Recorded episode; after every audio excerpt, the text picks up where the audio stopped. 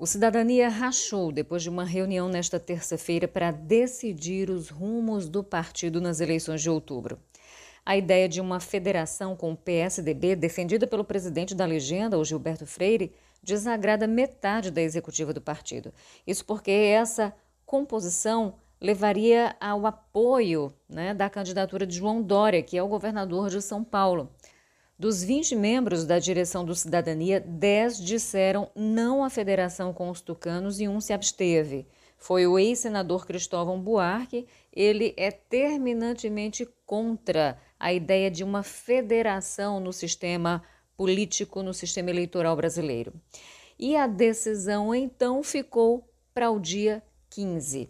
Qual é a probabilidade?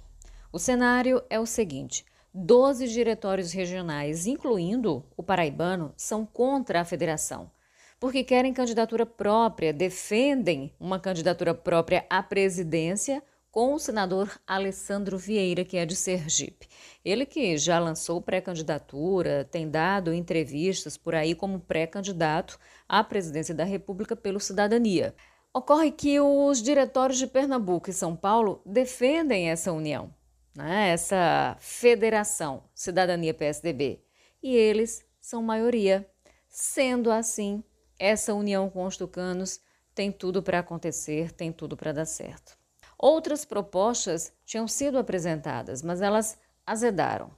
Elas foram apresentadas e enterradas definitivamente nessa reunião.